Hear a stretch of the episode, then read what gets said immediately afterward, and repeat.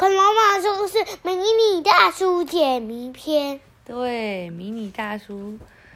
昨天真实讲不是昨天，刚刚真实讲说，照片截取的是瞬间的画面，所以才能制造出迷你大叔哦。好，隔天，健太和美希在下课时间跟着真实来到现场。美希说：“我正忙着在写下一期花生新闻报稿的。”你又想要挑独家照片的毛毛病了吗？美希似乎相当不解。真实拿着向美希借来的相机和三脚架，要求健太摆在上次拍照的位置，拿着特地早起做的饭团，张大嘴巴要吃的样子。好，美希，你可以再往后退一点吗？这样，对，再往后退一点。美希越站越远，这么远吗？美希感到莫名其妙。真实要求他坐在。花圃旁的长椅上，接着按下相机快门，好了。真实把相机递给他们两个。咦，美西变成什么？迷你美西。迷你美西。他说：“这是利用远近错位法的轨迹，把想要看起来小的东西放在远处，看起来大的东西放在近处，这样就可以拍出这种照片哦。远近错位法也常用在绘绘画上哦。”所以拍到迷你大叔的照片的时候，校长就坐在美西刚刚的长椅上。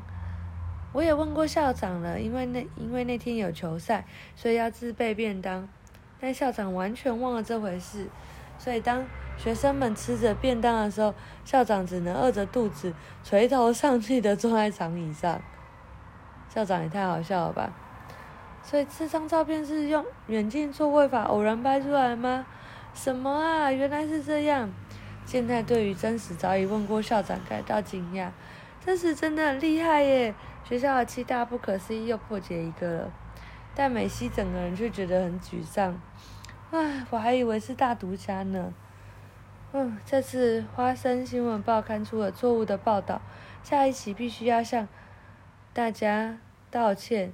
真实难得开口说：“美西，你真的是个不错的记者哦。”啊，还有一个谜团没有解开，你是指校长是关窗帘之谜吗？这个我也解开，就快到了第四节课，我们赶快去看看吧。